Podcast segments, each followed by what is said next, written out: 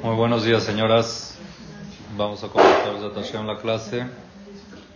Perashat con Zohar, Perashat Vaishlach. Perashat esta semana, Perashat Vaishlach.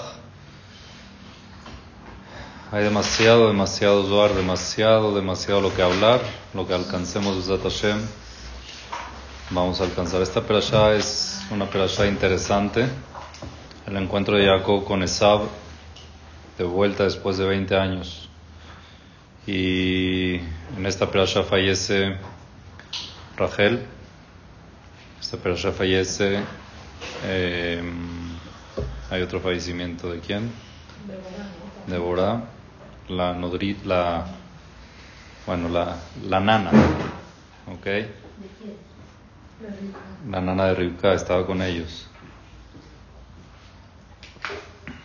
Y bueno, nacimiento de Binyamin, ok, el encuentro de Jacob y Esab. Hay mucho lo que aprender de esta perashá como muchas otras perashiot, pero vamos a ver poco a poco.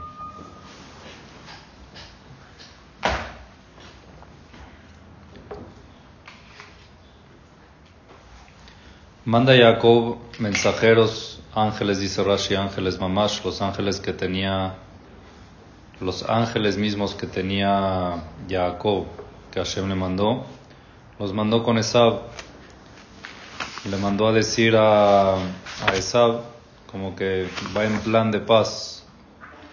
y Shor Jamor, yo tengo solo un toro, un burro, no tengo mucho. ¿Tú crees que te robé las verajot y que me fue muy bien? Pues no, no te la creas. No me fue tan bien. Entonces le dijeron los ángeles a... Cuando regresaron los ángeles con Jacob, le dijeron, fuimos con tu hermano, dice así la Torah. Vayashua Malachim el Jacob lemur. Regresaron los ángeles con Jacob y le dijeron, Banu el Ajija el Esab. Fuimos con tu hermano, con Esab. Jacob tenía otro hermano. Para acá hace falta decir con quién fueron. Porque hay que especificarlo en no, no, no. Aquí los ángeles le dijeron a Jacob, fuimos con tu hermano, con Esab. Es obvio, si es su hermano es Esab, no hay otro. ¿Para qué le dijeron el Esab? Entonces dice Rashi, Banu el Ajija, perdón, dice el Zohar, que van Shambru Banu el Ajija, si ya dice que fueron con su hermano, ¿por qué le dijeron con Esab? Se sabe que es Esab. Él dice el Zohar, vinimos con tu hermano y sigue siendo Esab. O sea, sigue siendo malo. Malo. No ha cambiado. El mismo Esab que conociste. Le dirían tu hermano y ya, mira, mejoró, ya no es Esab igual que antes. No, fuimos con tu hermano y es Esab. Está totalmente Esab. ¿Ok? Esab Rasha que mi Kodem sigue siendo Esab Rasha igual que el de antes.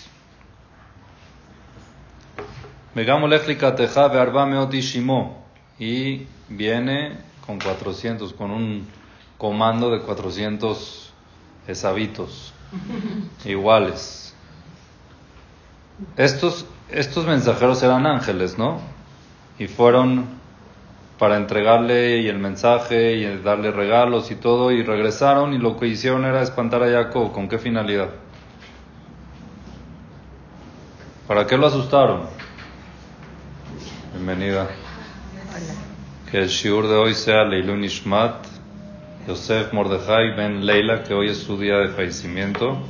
Y este shiur, la señora, el papá de la señora, de la señora Lulu, seguro tiene mucho, mucho que ver. Su Neshama está aquí. Gracias. ¿Para qué lo asustaron? ¿Con qué finalidad asustaron a Jacob? Eran ángeles. Así, para decirle, ten miedo. Ah, muy bien. Dice el Zohar, Lefisha Kadosh tamid bitfilatam shel tzadikim. Hashem necesita esas tefilot. No es que sea una necesidad porque no pueda mover cosas con eso, sino simplemente como vimos en la perashá pasada, si no me equivoco, la energía que se crea por medio de esas tefilot es muy positiva en el Shemaim y Hashem la puede utilizar en contra de la estrategia que Dios creó en el cielo. Quiere decir, Dios creó en el cielo que hayan acusadores y todo eso necesita la tefila. Entonces las tefilotas necesita Por eso que Moshe Ambrush es de Amalach a la Tefilot Israel. Explica el Zohar que hay un ángel que es encargado de las tefilot del pueblo de Israel, que agarra esas tefilot y hace una corona para Dios. Entonces, entre más tefilot haya, la corona es más bella, más grande, y por eso muchas veces se provoca que se hagan tefilot para que esa corona crezca. ¿Ok? Antes de seguir, Jacob era fuerte. Sí. era fuerte, tenía fuerza. Sí. Física no. espiritual sí. Muy bien. La perashá pasada vimos de que cuando llegó al pozo, había una piedra en el pozo que se tenían que juntar todos los, los pastores para poder levantar la piedra, para poder sacar agua. Estaba racionada el agua y para eso lo pusieron. Llegó Jacob y con una mano lo quitó como que si quita una tapa de una botella, dice Rashi. ¿Tenía fuerza o no tenía fuerza? Claro que tenía fuerza, mucha fuerza. Entonces, ¿por qué aquí no lo aplicó? Y por otro lado vemos que también decía Jacob Ishtam, era un hombre ingenuo. ¿Tenía fuerza o no tenía fuerza Jacob? Y dice la Torah, sigo el pasú que entra, Vairá Jacob Meod. Cuando le dijeron los ángeles de que viene Esau con 400 personas, Vairá Jacob Meod, temió mucho Jacob. Vayetzerlo, y aparte del temor, se sintió un poquito mal por si iban a haber bajas en ese encuentro. Aunque sea que él mate, pero le, le molestó. Entonces aquí hizo la estrategia de dividir a todo lo que tenía en dos, por si a esa ataca a unos que los otros se puedan escapar. Pero Jacob tenía mucha fuerza. Pero Entonces, él sabía cuándo usarle y cuándo no. Muy bien. Jacob era Ishtam, no Tam, Ishtam.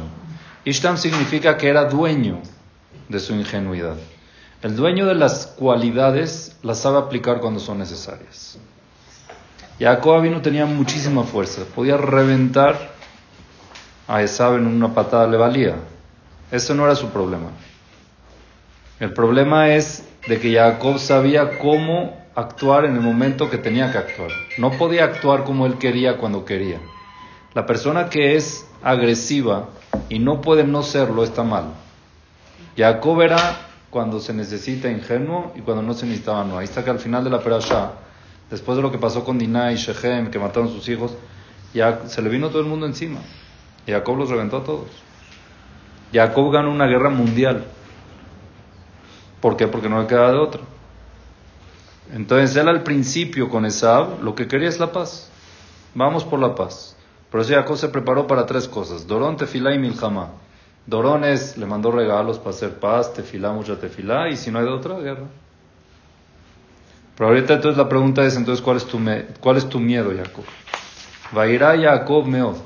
Temió mucho Jacob. Cuando le dijeron que venía Esau con 400 soldados, le agarró el pánico. Oye, fuiste a ganar una guerra mundial. O sea, ¿qué pasó? Otra de las pruebas que Jacob tenía mucha fuerza es que luchó contra el ángel de Esau, ¿no? Un ángel. Y no lo venció. El ángel le, costó, le dio nada más un solo golpe. Y al final no lo dejaba irse. A un ángel que Jacob no lo deje ir, era fuerte, era fuerte. Entonces, ¿por qué tuvo miedo? Porque venía con toda su familia y sabía que Isaac era mala influencia. miedo. ¿Miedo o preocupación? Una cosa es miedo y otra cosa es preocupación. Otra cosa es estar pendiente, que no vaya a pasar algo malo, que no sé qué, estoy de acuerdo. Igual con el ángel de Esab, no dice que Jacob tuvo miedo. Cuando se le acercó todo el mundo encima de que se le iban, que todos los pueblos de alrededor de Shechem estuvieron en contra de él porque por lo que hicieron sus hijos, no, les, no dice que le dio miedo y estaban todos sus hijos. Por su papá, ¿no? Por Isaac. ¿Qué? De que se entere que sus hijos pelearon o algo así. ¿Miedo? No miedo, era como... Va a ir a miedo. Espiritual. ¿no? ¿Qué miedo espiritual? La misma de Las mitzvot de Esab la mitzvah. ¿Qué mitzvah? La ¿Y? Le da miedo que esa mitzvah le pese tanto que le pueda causar un daño. Muy bien. Esa es la primera respuesta que la dice Rashi. Dice,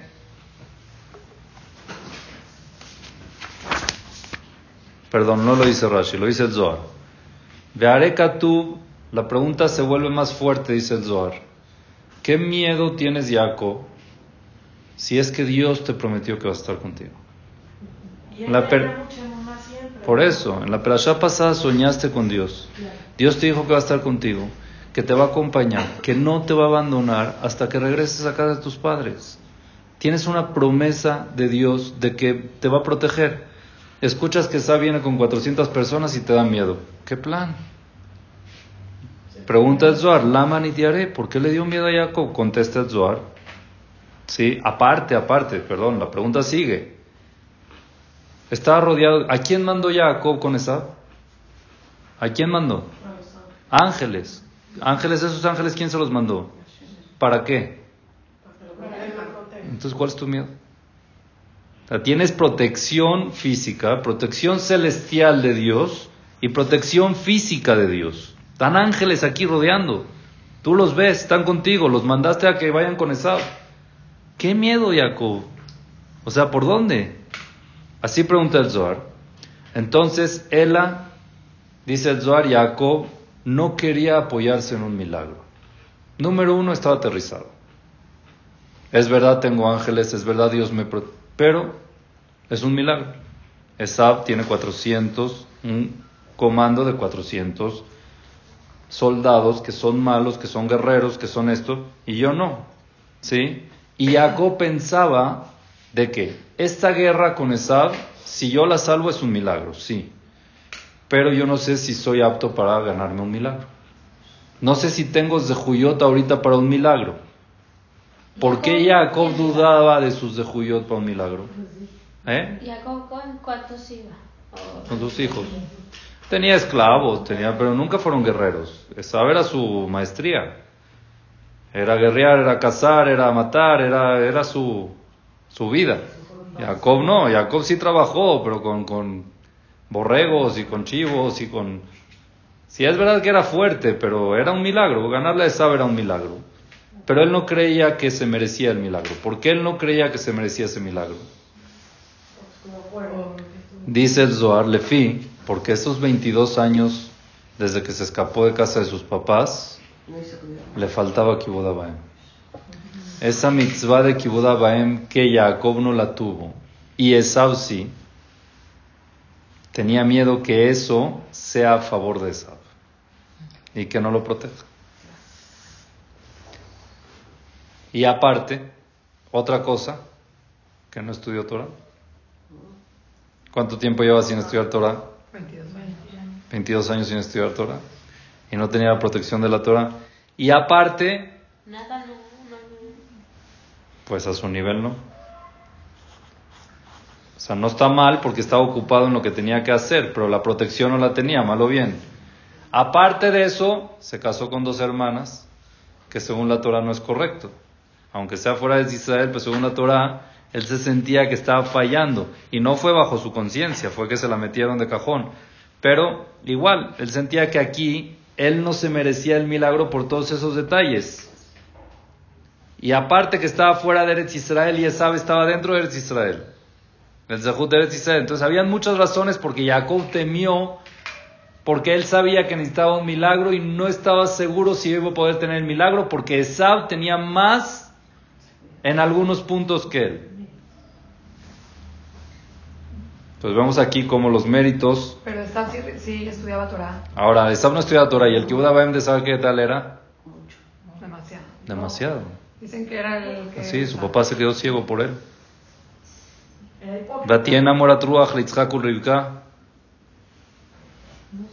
Las esposas de Esab que no paraban de hacer abodas en las narices de sus suegros.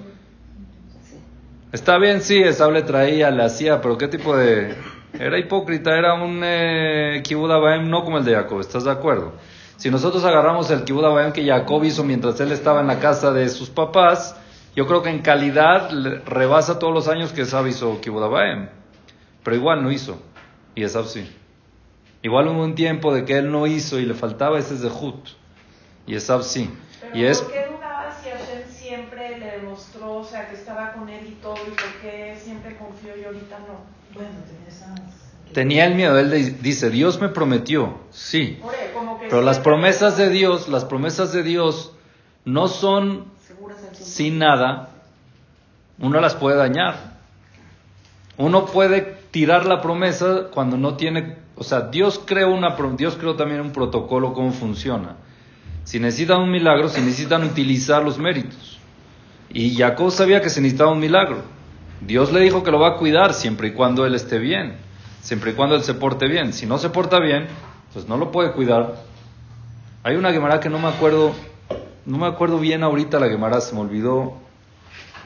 Eh, se me olvidó la Gemara, pero así está escrito claramente. se me fue. Yo escuché que él no tenía miedo con él mismo. ¿Con sus pecados? No, con él. Él sabía que Hashem iba a proteger a él, pero que la promesa iba a él personalmente y que sus hijos y sus esposas eran las que estaban en peligro. Puede ser. Yo oí que en ese sentido era porque le daba miedo que se acerque, se haga ella, por eso luego las acomoda a todos. Que les haga daño. Les haga daño. ¿Pero qué daño?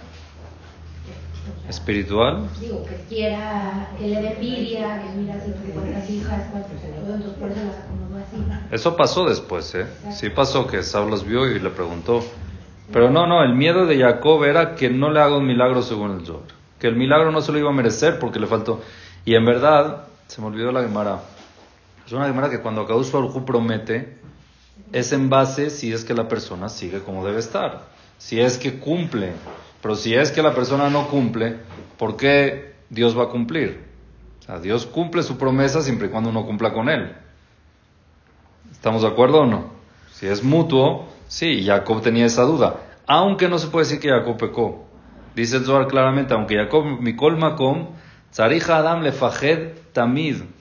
La persona siempre tiene que estar con ese miedito de que de que puede ser de que sus zehuyot no alcancen para las promesas que Dios promete. Y por eso tzarich litpalel ifna kadosh dice el Zohar.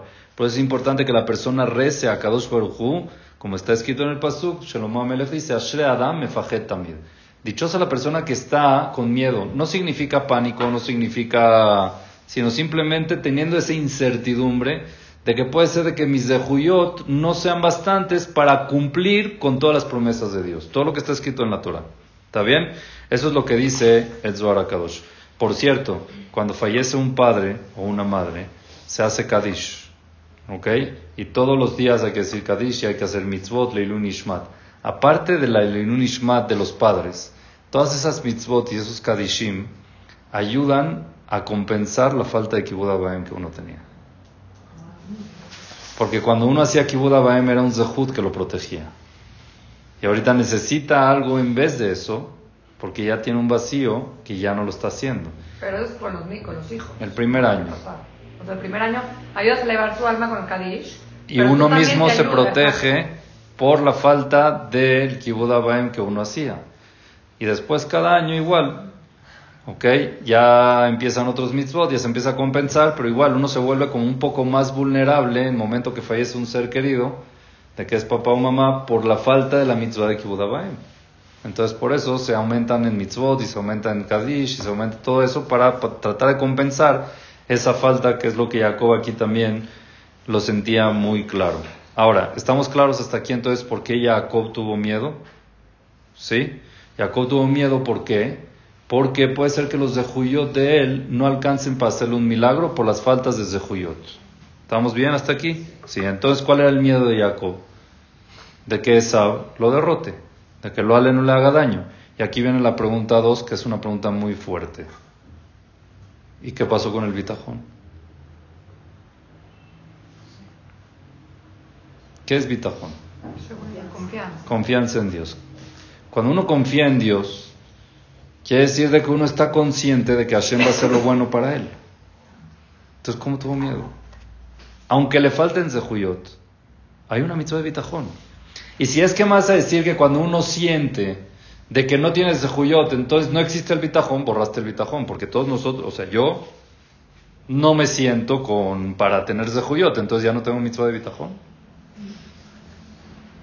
Dios le prometió y él tenía miedo por sus pecados, correcto. Pero no es para que tengas miedo. Porque si tienes miedo estás demostrando falta de confianza en Dios. ¿Por qué no confías en Dios? No, yo creo que sí confiaba, pero no, no también hay una parte que la veraja cuando se la cambia, después le dice Isaac le dice a Isaac que solamente si Jacob cumple con todo lo que tiene que cumplir, lo, como que le da la bendición, si no, no. No entendí, perdón. ¿Y entonces qué? ¿Por eso ya tuvo miedo? ¿Miedo de qué? De que como que Isaac se lleve lo que le corresponde, correspondería a él, con la derrota a él. Pero no está diciendo aquí que, que Jacob tenía miedo de que Sab se lleve la verajot o algo así. El miedo era neto de guerra. Miedo físico de que llegue a matar a sus hijos y a su familia. Entonces la pregunta está bien y esto es muy importante saberlo, muy importante. Todos nosotros en la vida pasamos situaciones de miedo, de alguna incertidumbre. Y la mitzvah de bitajón es confiar en Dios de que lo que pase va a estar bien. Bitajón significa seguridad, ¿ok? que uno está seguro que lo que va a pasar es bueno. La seguridad te quita el miedo. ¿Estamos de acuerdo o no? Entonces aquí Jacob si tenía miedo, no tenía bitajón. Porque si tuviera bitajón no hubiera tenido miedo. Entonces, ¿qué pasó con esa mitzvah de bitajón? Siendo Jacob vino, que habló con Dios, que Dios se le presentó, que Dios le prometió, que Dios le dijo, que está con ángeles, que todo lo que él ya vio en su trayectoria fue impresionante. ¿Qué pasó? Está bien, tienes miedo de que el pecado, puedes tener miedo, pero eso no te quita que tienes que seguir confiando en Dios que lo que pase va a estar bien y que no tengas miedo. Está fuerte la pregunta, ¿verdad? ¿Quieren respuesta o se las dejo de tarea? Para la respuesta hay que entender una, una introducción pequeña. Está escrito cuando Dios creó el mundo. Hashem creó el mundo con la justicia. ¿De dónde se sabe? Porque está escrito todo Elohim. El nombre de Dios Elohim representa la actitud de justicia. Cuando Dios creó, Bereshit bara Elohim et Hashamayim vetartz. Vayomer Elohim yeior. Vayomer Elohim tachearetz. Todo el tiempo Elohim, Elohim. Quiere decir que Dios creó el mundo con justicia. Después de que Dios crea el mundo con justicia, se da cuenta que es imposible que se mantenga el mundo con justicia. ¿Por qué? Porque si va a juzgar a cada persona como debe ser, no hay mundo. Se acaba, se acaba la humanidad, se acaba el mundo. Entonces, cuando vio Dios eso que hizo, unió a Midata Rahamim que cuál es Midat Rahamim, qué nombre de Dios es Rahamim. Yud Kevav qué. Ok, Amonai es Rahamim. ¿Cómo se sabe? Porque está escrito en la Torah, Beyom Vero Hashem Elohim Shamaim. Cuando Dios creó, Dios ya es justicia con misericordia.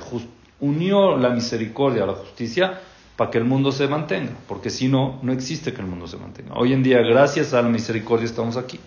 ¿Está bien? Em,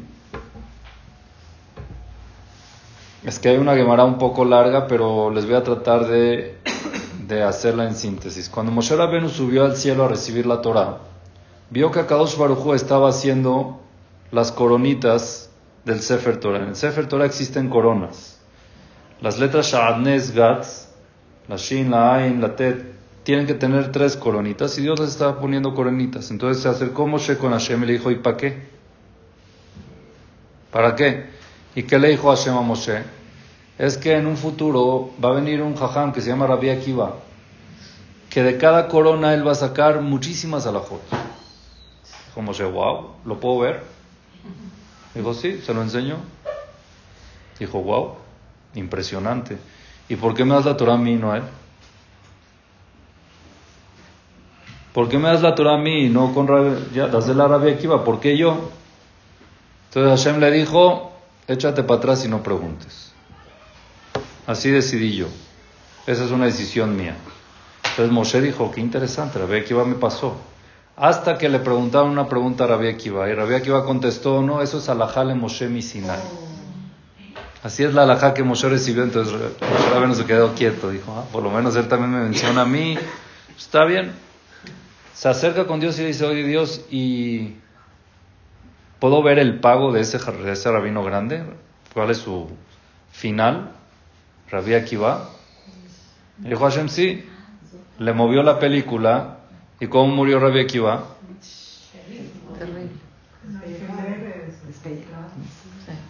Le quitaron toda su piel, lo iban pelando su piel con masrecoche el basel, con eh, cepillos de hierro. Y Moshe le pregunta a Dios, ¿Dotor dos jara? ¿Ese es el pago? ¿Esa es la Torah y ese es su pago? Y Hashem le dijo, échate para atrás, no preguntes. ¿Qué pasó aquí? Es como los que mueren trágicamente, ¿no? Ah. ¿Qué pasa aquí? Entonces hay algo muy interesante. Hay algo muy interesante que hay que entender. Akadosh Baruj creó Midat Adin, que es la justicia y creó también la misericordia. La misericordia prácticamente nos ayuda a cerrar un ojo. Nos ayuda a que nosotros podamos seguir estando aquí vivos. Nos ayuda a que podamos seguir adelante. La justicia es ley. Los tzadikim que llegan a niveles muy grandes no quieren usar la misericordia. Quieren que Dios los juzgue nada más con la justicia, a su nivel. ¿Para qué? Para que no se le quiten méritos en el Ulama porque la misericordia utilizas aquí crédito. Entonces Rabbi Akiva le pidió a Hashem que él quiere que lo juzgue con la justicia. Y por cosas pequeñas a su nivel, Dios decidió, la justicia es que se muera de esa forma. Pero cero misericordia. Quiere decir que esos tzadikim regresan. En la Gemara sale, no me quiero meter en esos detalles, pero en la Gemara sale de que esos tzadikim regresan a la creación del mundo, que era nada más justicia. Cuando Dios creó el mundo con pura justicia. Ese es el dicho que le decía a Dios a Moshe, échate para atrás. Quiere decir, regresa a la creación del mundo, que esos tzadikim lo que quieren es nada más justicia y no misericordia. ¿Estamos de acuerdo hasta aquí? Entonces, aunque nosotros prácticamente no lo entendemos, ellos es lo que quieren. Esos tzadikim lo que quieren es justicia neta para que todo lo demás se vaya nada más en el Shamaim con misericordia. Según esto podemos entender el miedo de Jacob Abin. Porque Jacob Abin no quería nada de Rahamim. Y Bitajón es solo Rahamim. La misericordia, el Bitajón, confiar en Dios es nada más misericordia. No existe justicia. Jacob en este punto no aplicó el bitajón. ¿Por qué? Porque él no estaba en, la, en el nivel de misericordia. Él estaba nada más en nivel de justicia. Y por eso él tenía miedo. ¿Por qué no confías en Dios? Porque yo no quiero aplicar la misericordia en mi vida. Yo quiero aplicar nada más la justicia. Es un nivel, un nivel muy grande. Pero es una respuesta muy clara. ¿Por qué temió Jacob? El temor de Jacob fue porque él no quería que Dios le aplique nada de misericordia. Él quería neto justicia y la justicia no hay bitajón. El bitajón es nada más rajam. ¿Está claro? Entonces nosotros, como nosotros no estamos en el nivel de Jacob, ni de Moshe, ni de Rabbi Akiva, tenemos que siempre aplicar el bitajón. Nosotros tenemos que ayudarnos en eso que Hashem creó en el mundo, que es la Rahamim, la misericordia, y siempre confiar en Dios y no tener miedo por la confianza que tenemos a Dios, que es Rahamim, que es misericordia. Jacob vino no está en ese nivel, está en otro nivel totalmente diferente. ¿Está claro? Qué bueno que lo entendieron. No, no está seguro si lo voy a poder explicar claro. ¿Está bien? Bueno, eh, en ese momento Jacob, cuando empezó a... Bayomer Jacob, cuando ya dividió, hizo la estrategia, estaba nervioso, estaba todo, entonces ahí aplicó tefilá. Bayomer Jacob, lo que había Abraham, lo que había Isaac. Por favor, Dios, el Dios de Abraham, el Dios de mi padre Abraham, el Dios de mi padre Isaac, tú Dios que me dijiste regresa a la tierra de tu, a la tierra natal de tus padres de Isaac, competitiva imagen, te voy a hacer bien. La verdad le dice Jacob, Katonti, Mikola Hasadim, Mikola Emeta Shazita Tabdeja, me siento chiquito de todos los Hasadim, de todas las bondades y de toda la verdad que has hecho conmigo. Quiere decir, otra vez, miren cómo Jacob aplicó el din. Mikol Haemet. El Emet es verdad, el Din es verdad. Dios aplicó con Jacob la verdad en todo momento. Y lo que le dio es porque se lo merecía de verdad, no por Rahamim. Y con todo y eso Jacob decía, me siento chiquito de tanto que me has dado. Me siento chiquito de tantas cosas que me has beneficiado. Imagínense Jacob ahorita se fue de casa de sus papás soltero, ahorita tiene dos esposas, sirvientes, dinero, Shebatim, ¿ok?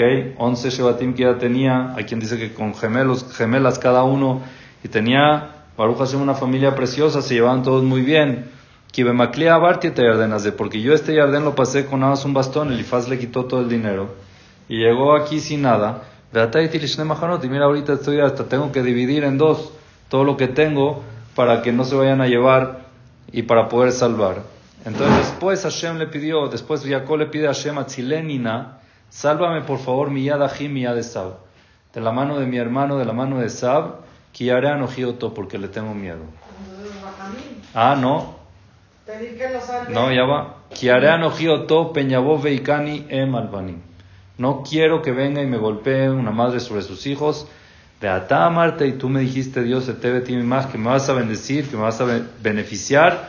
Pesamtiet que Jolayam, y voy a poner tu descendencia como la Jolayam, como la arena del mar, Asherlo y Safer Mero, que no, lo van a, que no los van a poder contar.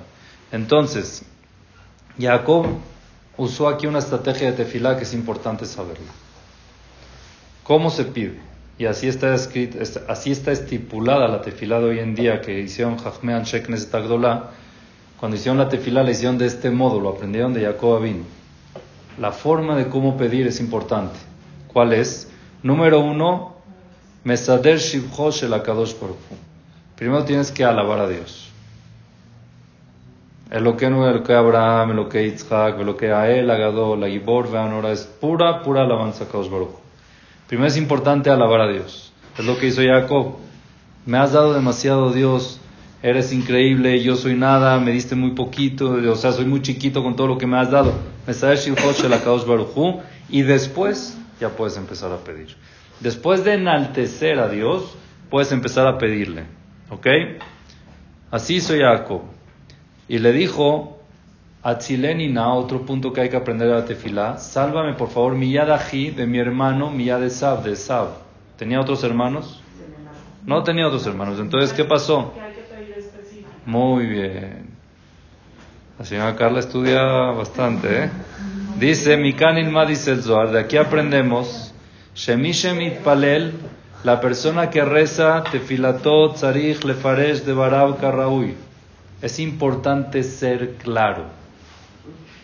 Sé claro con lo que le pides a Dios. Exprésate bien. Detalla.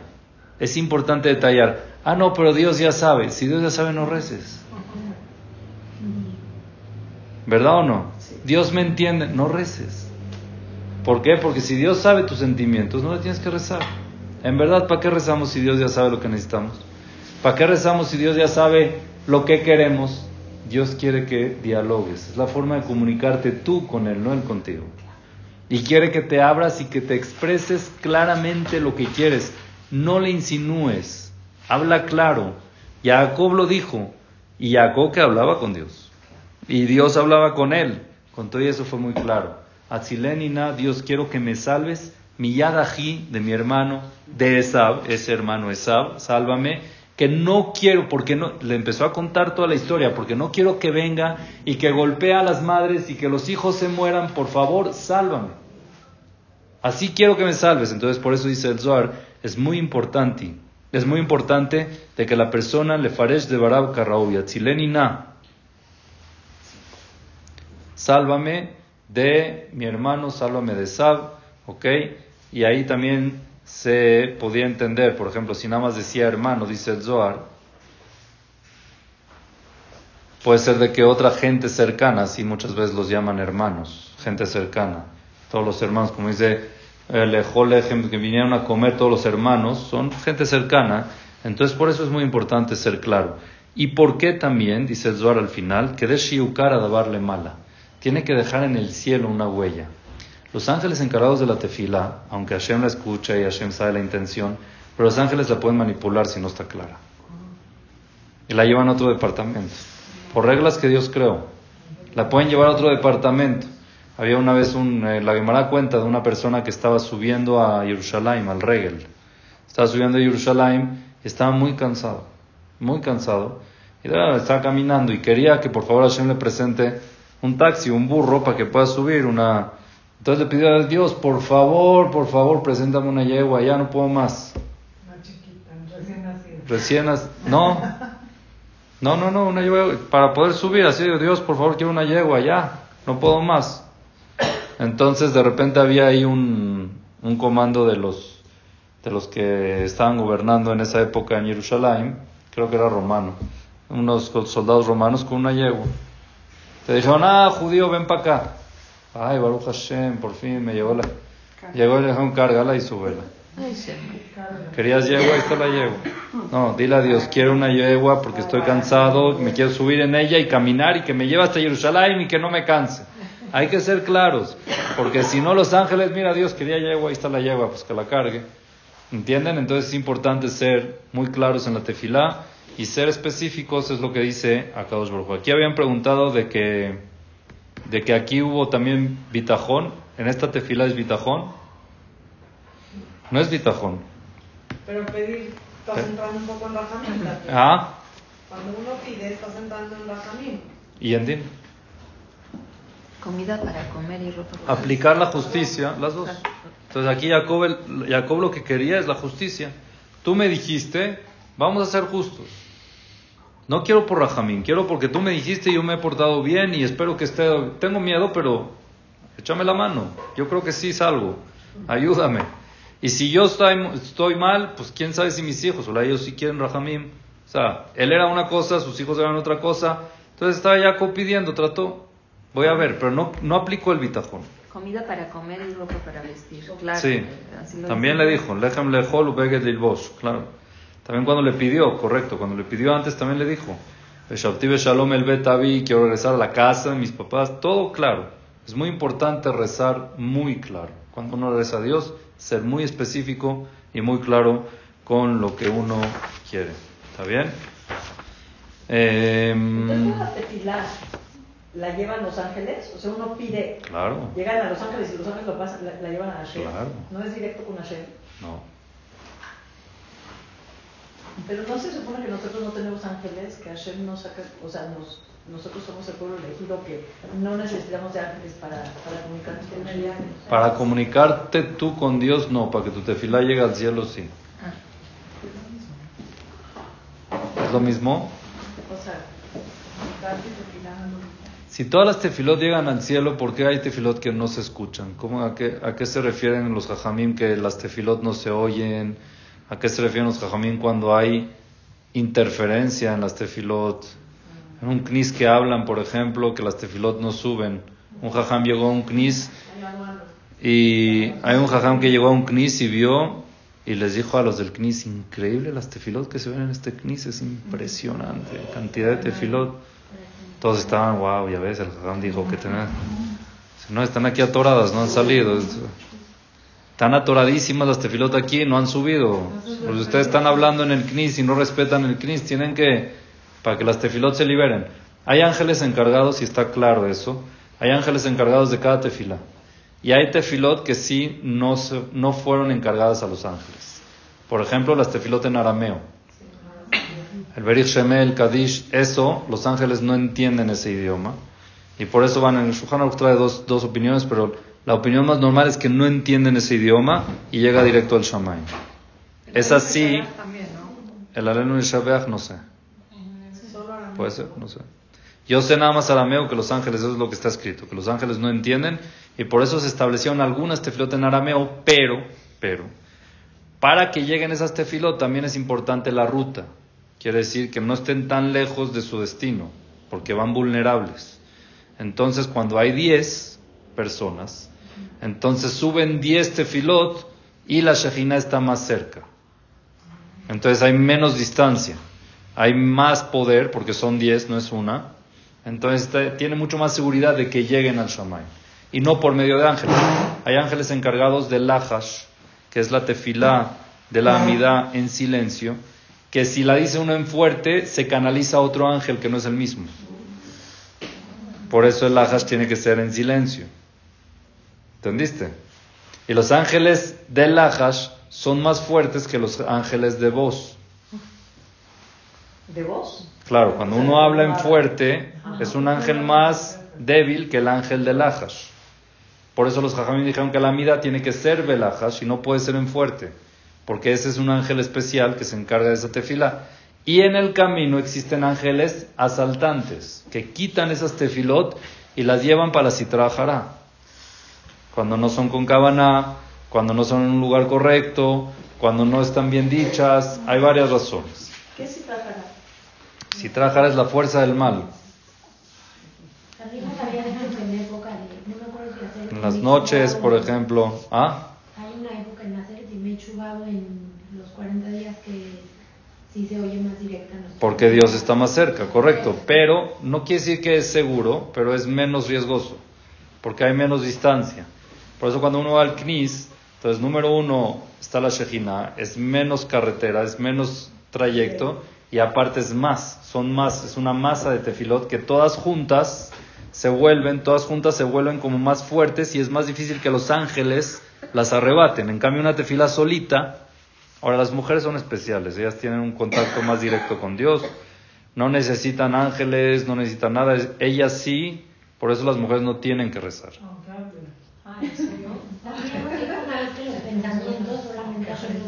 También.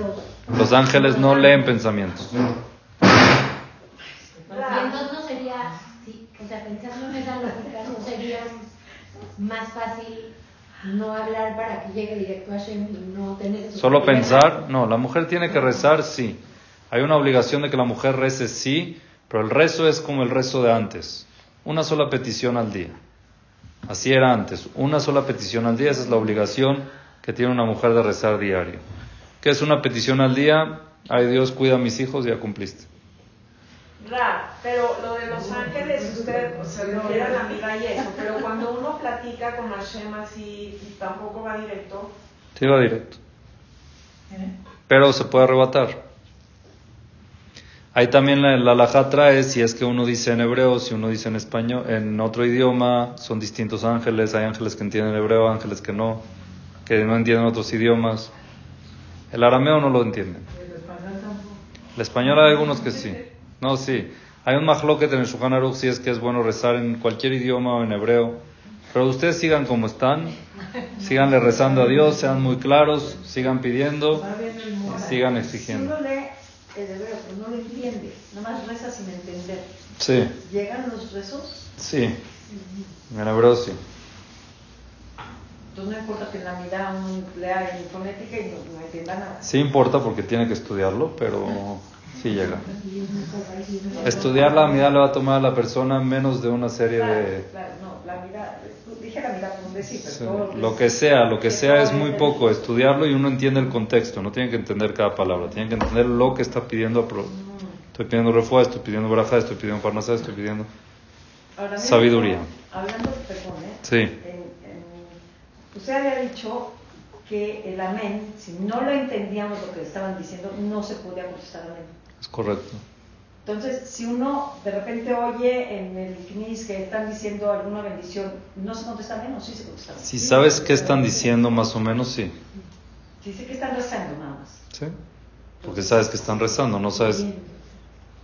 Pero si es que alguien dijo algo y tú contestas amén, no es correcto, porque no sabes lo que dijo. Ahora, si en un audio. No. En un audio dan una bendición, ¿se contesta mejor? Si, si es en vivo, sí, si no, no. Ah, si no, no. Rab, y el hecho de rezar vestida... Recatada. sí, o sea, como para trabajo. Bueno, nos había dicho una vez, así como vas a trabajar, así tienes que rezar, algo así, ¿no? Para una entrevista de trabajo. Sí. Si un día no vas a salir de tu casa. Sí. No sé, y te quedas en pijama todo el día, bueno, o sea, no aplica, ¿no? También... Si viene tu amiga, ¿la atiendes así? Sí. ¿Sí? Entonces sí.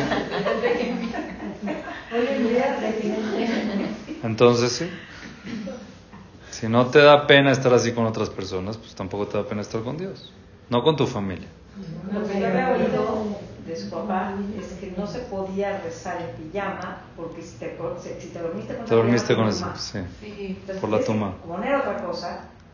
Eso es nada más si es una prenda para dormir. Para dormir. si la usas también para estar el día en la casa, no.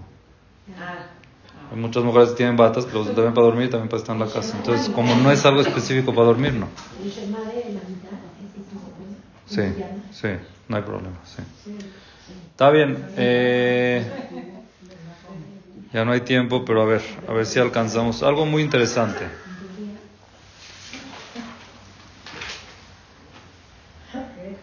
En esta perashá está el tema de que se encontró Jacob con el ángel de Esab, ¿okay? Estaban caminando ya después de todo, antes del encuentro con Esab, cruzaron el río, era de noche y eh, era de noche y se le olvidó a Jacob unas vasijas pequeñas y se regresó y ahí estaba el ángel de Esab y estuvo, estuvo forcejeando con él hasta la madrugada.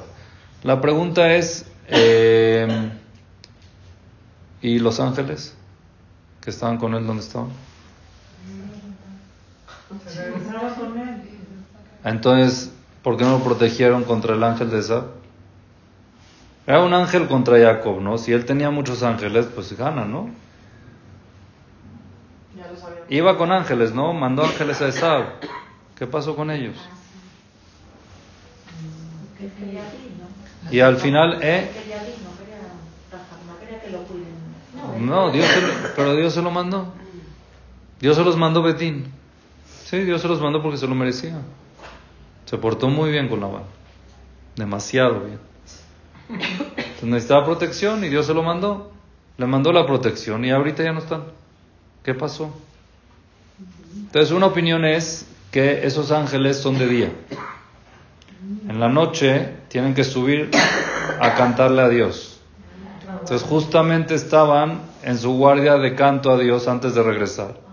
Y ahí fue que el ángel de Sal siempre busca la forma de agarrarte de bajada, ¿no? Cuando estás... Esa es una. Y la otra es que se escaparon. Sí estaban con él y cuando vieron la intención de Jacob de regresar solo por esas vasijas que se metió en peligro, se fueron. Quiere decir de que muchas veces Hashem manda protección, así trae el Muchas veces Hashem manda protección, pero cuando uno se mete en peligro se le quita la protección. Aparte del peligro de esa protección, a tú no valoras, entonces te quitó la protección. Y eso fue lo que pasó con Jacob vino que los ángeles cuando vieron que se metió en Sacaná porque se regresó solo, se retiraron, se quedaban con los otros, con toda la familia. extremo, ¿no? Cuando uno es extremo, ¿Sí? Pues, si ya estás arreglando tu vida, es haram. Correcto. ¿Está bien?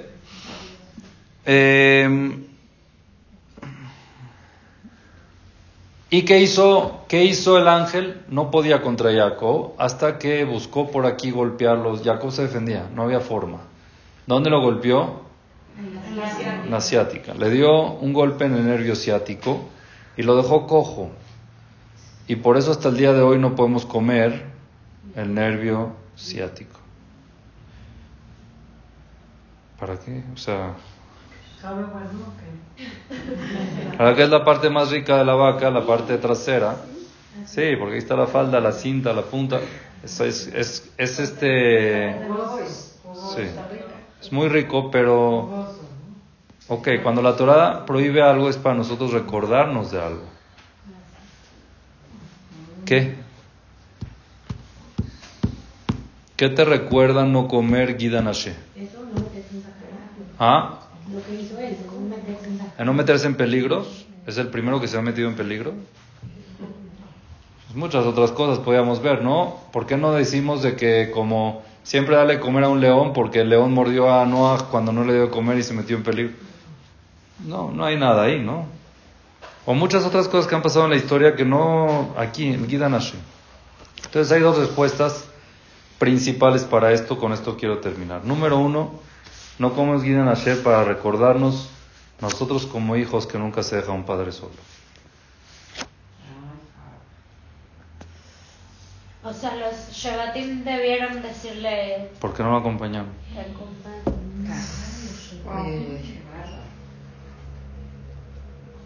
Pero él les dijo, no, espérense aquí. No. Jacob se regresó y tenía que saltar uno. Oye, pata, acompañe. La dejaron solo. Nunca hay que dejar a un padre solo. Por eso no se come el Gidan siempre hay que estar pendiente de ellos. ¿Está bien? Uno. Dos, esto ya es un poco más espiritual, pero es importante saberlo. El ángel de Esab quería atacar a Jacob que representa a la Torah y no podía. No había forma. Estaba muy fuerte. Entonces dijo, si no puedo atacar a Jacob, que es la esencia de la Torah, voy a atacar a los que apoyan la Torah. El nervio sático es el apoyo del cuerpo, el tronco. Si quitas el apoyo, quitas la Torah. Entonces muchas veces el Yetzirah no se mete con los que estudian Torah, se mete con los que apoyan la Torah. Con los que dan dinero, digamos. ¿Sí? Todo, cualquier tipo de apoyo, ya sea monetario, ya sea eh, ayuda logística, no es dar dinero nada más, sino lo que uno pueda apoyar la Torah, hacer un shiur en tu casa, lo que sea que uno pueda apoyar la Torah. Y muchas veces, como no se puede meter con los que estudian Torah directo porque están blindados, trata de debilitar el apoyo. Y si quita el apoyo, pues quita la Torah. Y cuando eso pasa, entonces si quita el apoyo, la Torah cae. Y cuando cae la Torah, esa está arriba. Y ya taridu Hay una regla de que cuando la Torah baja, entonces ahí ya tiene poder esa de gobernar. Y para poder bajar la Torah, directo no va a poder, tiene que ir por el apoyo de la Torah. Entonces, por eso no se come Guida Nashe para recordarnos, si somos gente que apoyamos la Torah, no dejemos que el Yetzirah se meta con nosotros para dejar de apoyarla. Siempre el Yetzirah se va a querer meter para que dejes de apoyar la Torah, y cuando dejas de apoyar la Torah, baja la Torah y Esab sube. Y tristemente es lo que pasó un poquito antes del acontecimiento este que estamos viviendo del, de Israel. No se metieron directo con los que estudian, se metieron con los apoyos a los que estudian. Y cuando le quitas el apoyo a los que estudian, entonces baja el estudio y por eso esa tiene fuerza en Bene Israel cuando baja el estudio de la Torah. Entonces ese es el Gida Nashes, el apoyo de la Torah y es importante que todos los que apoyamos la Torah nunca dejemos de apoyarla. Ya sea nuestros hijos, ya sea nuestras nueras, ya sea nuestros nietos, ya sea donde uno apoya, nunca dejar ese apoyo porque hay que saber que para que la Torah se mantenga se necesita, juro, el apoyo. Se necesita. Una persona lo aleno sin sin pies, está bien, puede vivir, pero no es igual. Necesita ese apoyo bien, que quede bien. Y Esab, el zar de Esab es lo que insinuó. Cuando no te puedo atacar a ti porque estás blindado, voy a, voy a atacar al apoyo de la Torah, es lo que trae el Zohar Kadosh. Y por eso es importante fortalecernos con el apoyo de la Torah para que el Hashem nunca caiga. Amén. Muchas gracias y buenos días.